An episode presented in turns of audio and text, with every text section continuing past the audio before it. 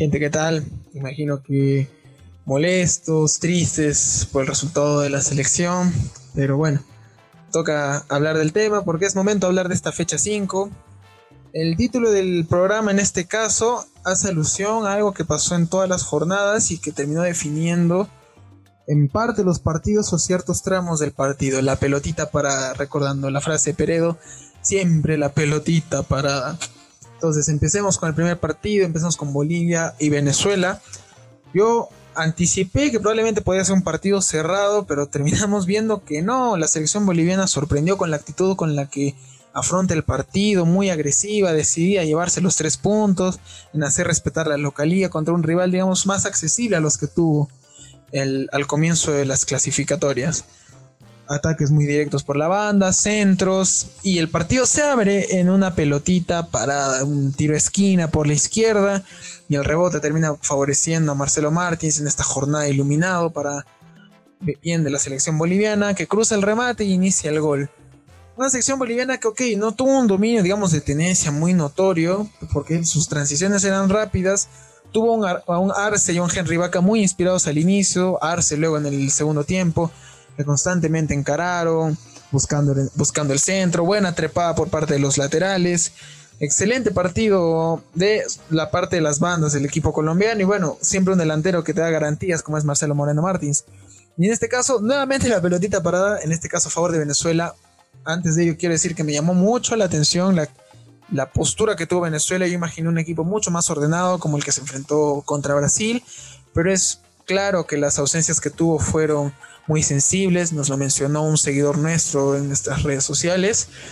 La ausencia de Herrera y Soteldo en el medio campo y la de Salomón Rondón en la delantera se hizo sentir. En este caso, Venezuela no tuvo mucha creatividad hacia adelante, un medio campo muy por así decir, no obstruido, un medio campo con poco factor creativo al momento de atacar una selección. La Vinotinto no se, no se halló en partido. Es, es mi apreciación. Quiero reiterar esto, son apreciaciones mías. La Vinotinto no se encontró en partido. Pese a encontrar el empate, una jugada de pelota parada. Y es curioso que la altura le haya jugado en contra, en este caso a Lampe, porque hay un bote extraño. La bola también tiene un viaje raro. Sabemos cómo viaja la bola en altura. El rebote en el pecho, el balón y el central que, venezolano que, termina, que termina anotando el empate. Y en un buen momento el primer tiempo, eran minuto 36, que inclusive Venezuela empezó a arriesgar un poco más porque, ok, ya se vio con el partido empatado, vio que podía entrarle un poco más, la sección boliviana se altera un poco por el resultado, pero bueno, se termina el primer tiempo en empate, llega el segundo tiempo, que, se, que inicia como, se, como cerró, con una selección venezolana que no encontraba el modo y una selección boliviana que decía, pucha, ¿repetimos lo mismo o probamos otra cosa. Intentó con lo mismo y llegó la pelotita parada para calmar un poco, en este caso la selección boliviana. Nuevamente un centro que es rematado a gol. Me sorprendió a mí, por un lado, también quiero resaltar la ausencia de Wilker Fariñez. Si bien es cierto, no está teniendo mucho rodaje, yo pienso que es un arquero que da mucha seguridad en la saga. Sorprendió mucho la presencia del arquero venezolano que milita en el América de Cali. Pero bueno, volviendo a la jugada, Bolivia encuentra el gol en este tiro de esquina. Venezuela se desorienta aún más. Quizás el, jugador llamado a poner un poco de orden fue, fue, Rondón, perdón, fue Tomás Rincón, que tuvo un partido muy apagado y no es que le dieran una marca referencial ni nada por el estilo. Fue precisamente el contagio del equipo, ¿no? De no hallar la manera ni el modo. Y luego ya cerca del final, bueno, no tan cerca, pero ya en la parte final del partido, otro centro que cabecea Moreno Martins estuvo inspirada en esta jornada con este doblete.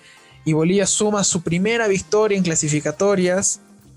Vamos a ver cómo le va en el siguiente partido. Ya lo vamos a analizar el día lunes. Y termina un partido redondo para Bolivia y preocupante para Venezuela, sobre todo por la actitud para enfrentar un partido que entre comillas era accesible. Cerrado, sin duda, pero accesible, por más que fue a la altura. En la altura, Bolivia en este caso a recuperar su factor de importancia. Y bueno, pasando al siguiente partido, al de Uruguay con Paraguay. Este es uno de esos partidos que termina 0 a 0, pero no deja de ser atractivo, no dejó de ser emocionante, sí, en un punto, porque vimos selecciones que, sobre todo en contraataques, es curioso porque se enfrentaron dos estilos de juego muy parecidos. Sabemos que ambas selecciones son muy aguerridas en la disputa del balón, son equipos que se apoyan mucho en la pelota parada, que en este partido no tuvo tanto efecto porque bueno, se defendieron muy bien ambas sagas muy sólidas, al quedar entre comillas mal paradas en algún contraataque, resolvieron bien. Los dos capitanes por ambos equipos sólidos en su defensa, tanto Diego Godín como Gustavo Gómez. Excelente partido de la defensa. Un partido que se jugó mucho en medio campo, muy cerrado, muy friccionado, con jugadas muy polémicas. Está ese rasmillón que le da vecino al jugador paraguayo que termina inclusive vendado porque tuvo un corte. Luego el mismo vecino que termina con un golpe brutal en la cara, toda inflamada, que termina siendo sustituido. Eh, habla mucho de la fricción que hubo en medio campo en este encuentro. Y el ataque, bueno, sin muchas sorpresas, centros, algunos desbordes. Hay un gol, eso sí que vamos a hablar como parte de la polémica. Hay un gol que se le anula mal a Uruguay. Y si lo reiteran la jugada se van a dar cuenta por qué. Suárez desborda en la banda, mete el remate. El rebote, en este caso, se hace, eh, Viña está adelantado al momento del remate, es verdad. Pero no participa en la jugada. Porque ese rebote después lo persigue un mediocampista que centra para que el número 20 define el gol. Pero Viña nunca participó en la jugada. En este caso, y pese a que se revisó la jugada en el bar, también hay que declarar que el bar tuvo una actuación nuevamente no voy a decir reprochable, pero voy a decir eh, que deja mucho que desear. Es quizás el factor negativo del bar cuando no está bien llevado, que se demora mucho. Cada, prácticamente cada gol que vi en las clasificatorias ha tenido revisión y por lo menos son 30, 40, hasta un minuto de tiempo perdido en una revisión de un gol que no ha habido gol que haya tenido polémica. En el partido de Bolivia sí hay una jugada que tiene, por así decir, polémica. No hubo ojo de halcón en un rebote que eh, pasa al arquero, que la termina en la línea sacando. Pero por lo demás, todos los goles han tenido revisión y algo que me pareció un poco tonto. Y en este caso, hubo revisión del VAR, pero no una decisión acertada por parte del juez. Era un gol completamente legal. Pero bueno, el partido termina empatado a cero. Se reparten los puntos, se reparten las posiciones. Están exactamente igual Uruguay y Paraguay, ambos con siete. Para Uruguay, Paraguay recupera un punto, vuelve a empatar en Montevideo tras un proceso clasificatorio para el, último donde rescató un empate fue para el Mundial de Brasil. Y ya terminó el partido empatado. Y pasamos al siguiente empate esta jornada, esta vez entre Argentina y Chile. Y acá la, pelotita parada vuelve a tener eh, protagonismo. Empezamos por un partido con la selección argentina que me llamó mucho la atención la postura táctica que tuvo porque inició con un 3-4-3 eh, innovó Scaloni poniendo una línea defensiva así.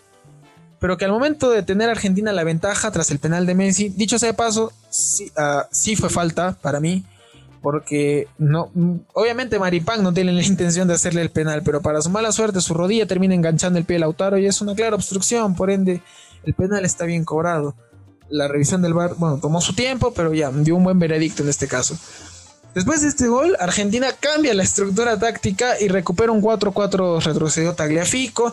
Foyt se abrió más para ya tener nuevamente una línea de 4, tanto en el medio campo, y adelante dejar a Messi y a Lautaro Martínez. Pero mientras estaba en el sistema 3-4-3, Di María y Messi tuvieron un juego de libertad muy interesante. En un momento parecía hasta desordenado, ver cómo intercalaban posiciones, pero tenía un efecto de libertad muy interesante, porque dando, regalando el medio campo tanto a Di María como Messi, intercalando la banda, hacía más dinámico el juego para estos dos jugadores que hoy en día tienen una faceta más creativa. Di María ya no es el jugador explosivo de hace unos años que te encaraba toda la banda y te mandaba centros hasta de Rabona. Es un jugador mucho más centrado en las asistencias, en dar juego al equipo, lo propio con Messi. Es cosas propias de la edad y la madurez deportiva. Y así nace el gol. Un Di María que recibe con libertad en el medio del campo, logra sacar un pase profundo que Lautaro le gana bien a Maripán.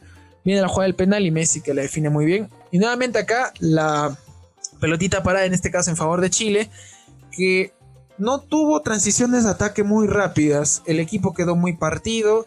Esto se debe mucho a la labor defensiva que tuvo Meneses, el delantero chileno que tuvo mucho, que apoyar mucho a Eugenio Mena en la defensa, sobre todo en la banda izquierda, constantemente por la presencia de Messi y Di María en este juego de intercalar, que no tuvo tanta participación en ataque. Y la, y la transición entre defensa-ataque fue muy lenta por parte de Chile, por eso es que cuando llegaba Chile a sumar gente en campo argentino, ya la defensa estaba armada, le costó mucho por ese lado entrar a Chile. Con Eduardo Vargas que tuvo movimiento. Alexis Sánchez tuvo movimientos muy buenos, liberó por mucho tiempo el juego en una posición que quizás no es tan habitual para él. En su club, sobre todo, Alexis no es de retroceder y generar la jugada, liberar el campo. En este caso con Chile lo tuvo que hacer. Gran apoyo tuvo Mauricio Isla, constantemente desbordes a la derecha y anchar un poco al equipo chileno, pero reitero, quedaban muy abiertos. Pero quiero destacar en ambos equipos el rol de sus mediocampistas. Por Argentina están, estaban De Paul y Paredes, gran partido los dos, para mí los puntos más altos. De Paul en la, en la creación de juego, en la salida de juego de Argentina, retrocediendo, conectándose con los delanteros, con los laterales, abriendo el equipo. Gran partido de, pero por ese lado de Rodrigo de Paul. Y Leandro Paredes, excelente en las recuperaciones y es habitual ver a Paredes muy activo recuperando las pelotas, firme en la marca, apoyando a los centrales no pasaron muchos apuros en el medio campo. Precisamente este factor, y lo propio con Chile, en este caso con Aranguis y con Pulgar. Aranguis para mí es, de mis jugadores favoritos de la selección chilena por lo que hace en ataque y por lo que hace en defensa. Repliega muy bien, muy buen timing. Pulgar también, un punto muy alto, aguantando y apoyando mucho la defensa a Medel y a Maripán, teniendo salidas claras, botando la pelota cuando había que botarla. De eso pecamos nosotros, pero ya lo vamos a tocar en su debido momento gran partido del mediocampo. Eso hizo que por un lado el partido se juegue mucho en mediocampo cuando atacaba uno o el otro y a la vez que no pudieran penetrar los equipos al área. Pero volviendo a la jugada del gol chileno, es un centro que Medel captura antes de que salga y Alexis remata solo. Y es la pelotita para la que hizo que Chile pueda rescatar un punto. No me parece un mal resultado para ninguna de las selecciones. Para Argentina no me parece un mal resultado porque es un proceso nuevo, con rejuvenecimiento, con nuevos jugadores que para empezar su debut en clasificatorias contra una selección muy experimentada como la chilena, no rescatan, rescatan un muy buen punto para mí. No es obviamente un resultado óptimo siendo local, pero ante el nivel que presentó la selección chilena, no es un mal resultado. Y para Chile tampoco, tomando en cuenta que, como lo mencionamos en el programa anterior, debut, el debut, de entrenador. Para mí un buen debut por parte del nuevo entrenador, por el nuevo comando técnico de Chile, que optó por jugadores de experiencia para afrontar este esta parte inicial del nuevo proceso de esta dirección técnica, que le rindió frutos, se enfrentó a una buena selección argentina que está en miras de rejuvenecerse. Y es un buen partido, bien repartido, y la pelotita para la que fue infinitoria. Figura clave de este partido, Claudio Bravo, creo que no hay dudas, le quitó todo a Messi, Messi tuvo un palo, pero después un tiro libre que debe tener la, la foto de la fecha 5 con un tapadón de Claudio Bravo con mano izquierda, y después un par de remates que, de remates, perdón, que le tapa a Messi. Gran partido el capitán. Y ahora sí toca nuestro, el partido de nuestra selección. No fue nuestro mejor partido. Esta es la derrota más abultada que sufrimos desde el proceso clasificatorio a Alemania 2006, que no sufrimos una diferencia de gol de tres goles en Lima. Bueno, del local. Entonces pienso que para analizar el partido de nuestra selección hay que dividirlo en tres aspectos. El primero es la, la faceta táctica y los experimentos de Carega, que para mí no salieron bien. La segunda es la falta de madurez del equipo, que se ha presentado en este inicio de clasificatorias, y destacar la labor táctica que tuvo Colombia en este partido. Entonces, empecemos por los experimentos. El primero fue la presencia de Ramos en defensa. Ningún medio de comunicación lo tenía como titular porque Garek estuvo alternando mucho. Yo no lo tenía como titular, tomando en cuenta el presente de otros centrales. Lo de Abraham, bueno, a estas alturas ya quizás es el titular indiscutido de Gareca en defensa. Y yo imaginé que iba a jugar con Araujo por un tema de continuidad, pero bueno, optó por la experiencia de Ramos.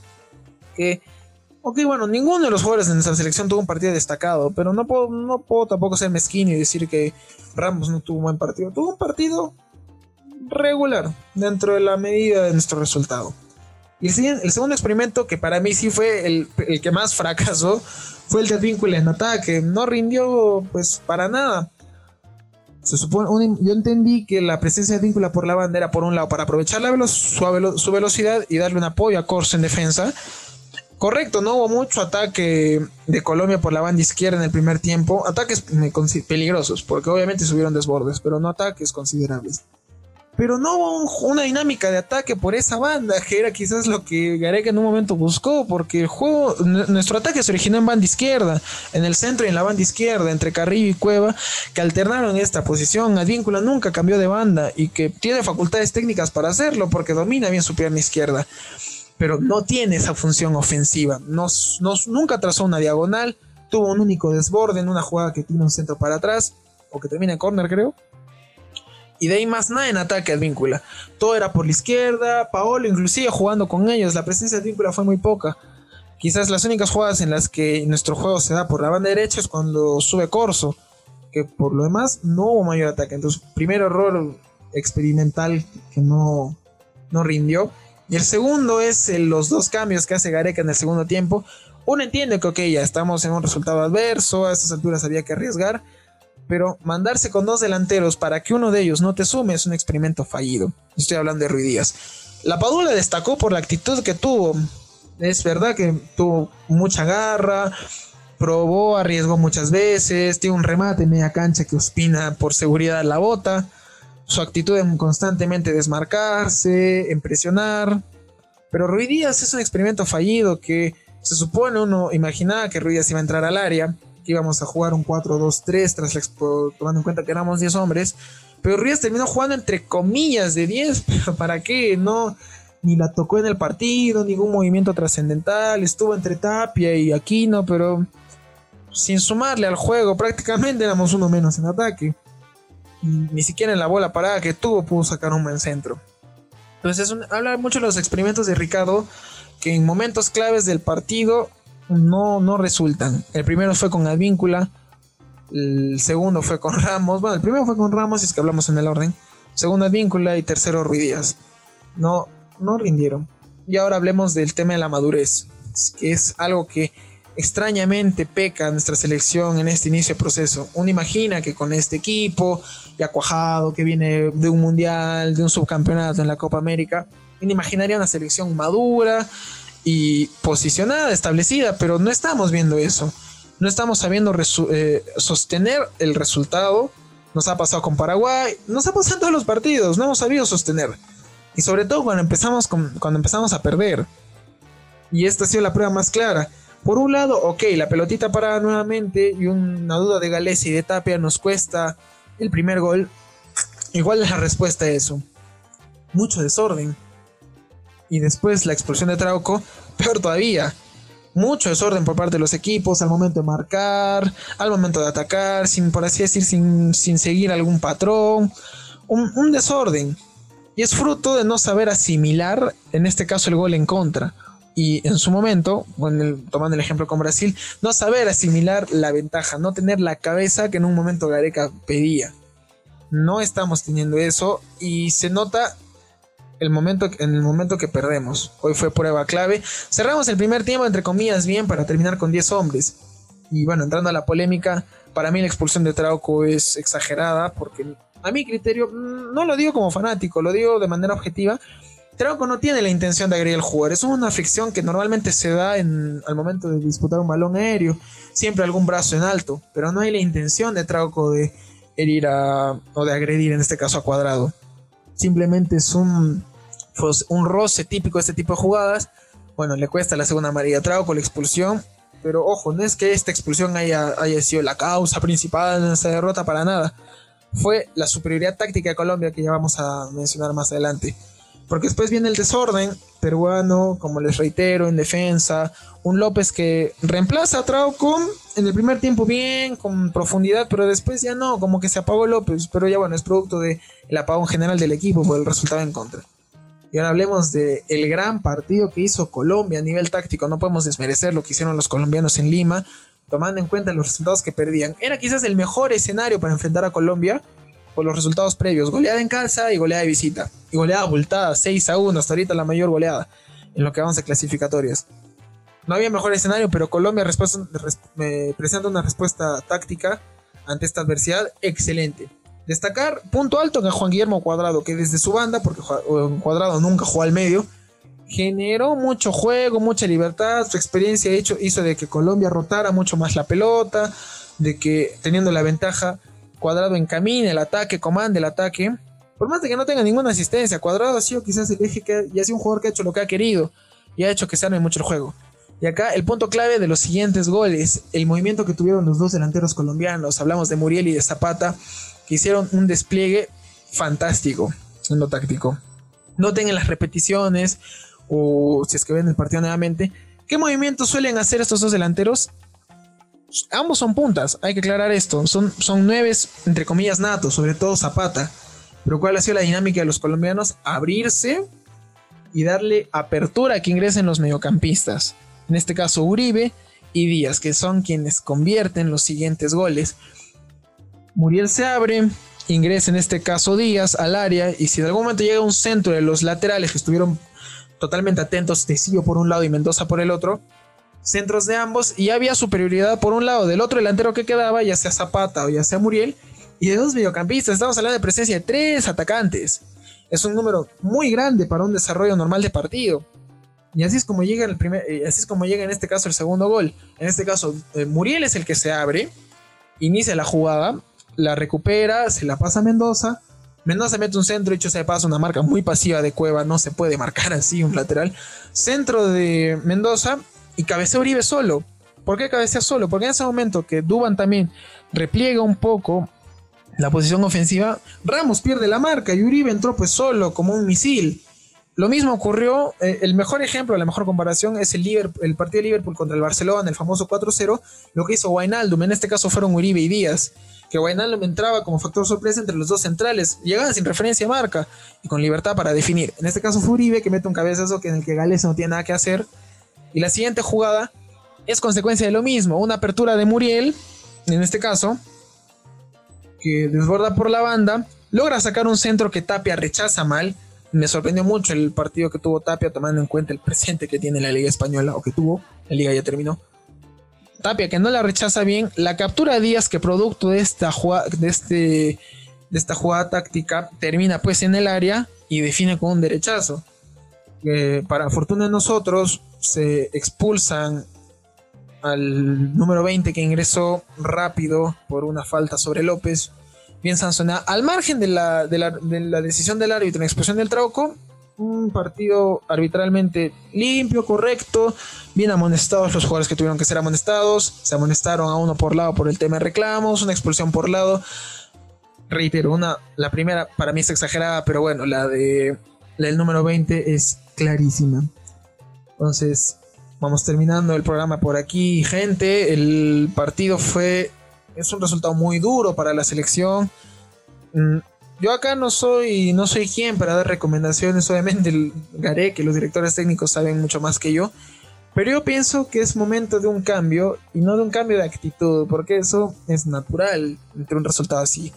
Es momento de un cambio de gente. Ya tenemos un equipo, entre comillas, en un punto veterano que se necesita renovar. Así como ocurrió en el proceso anterior, cuando hubo ese punto de inflexión, cuando hay ese cambio, se retira, por así decir, la argolla de Farfán, Vargas, Pizarro, ingresan unos jugadores. En este caso, se tiene que hacer lo mismo. No me, yo hubiera preferido ver a Peña en el partido, tanto en la posición de la víncula inicial o en el, segundo tiempo, en lugar de Ruidías, me hubiera parecido más activo Peña, que viene de jugar muy bien, ha terminado ha sido muchas veces eh, considerado en el once ideal de las fechas en Holanda. Ver a González, es cierto que está lesionado, pero que haya más rotación entre estos jugadores, que se nuevamente este proceso de cambio. Gareca es el indicado, pienso, para esto. Yo no soy fanático de que se retiren entrenadores por malos resultados. En algunos casos es necesario. En este caso, pienso que no, porque si se trata de un nuevo proyecto, creo que Gareca ha demostrado tener esa capacidad mm, de formar proyectos resultados los tenemos con la clasificación del Mundial pasado y la Copa América. Selecciones que cambiaron, con jugadores que se foguearon, con jugadores nuevos que demostraron una actitud y le dieron un rejuvenecimiento a nuestra selección. En este caso tiene que ser igual. Así que esperemos que contra Ecuador el martes tengamos un mejor resultado. Estaremos el lunes nuevamente en una previa para esta fecha 6. Ya no analizando cómo llegan los equipos, porque ya lo estamos haciendo ahora, pero sí analizando qué resultados nos convienen a nivel selección, que se den, y de todas maneras una pequeña predicción, de acuerdo a lo que hemos vivido en esta fecha 5. Hoy día juega Brasil, yo, en el último programa dije que serían uno de los partidos más destacados, veremos si se da, vamos a ver cómo afronte Ecuador este partido, sobre todo porque es nuestro siguiente rival. Y bueno, a levantarnos, a seguir sumando, y hasta la siguiente jugada, gente.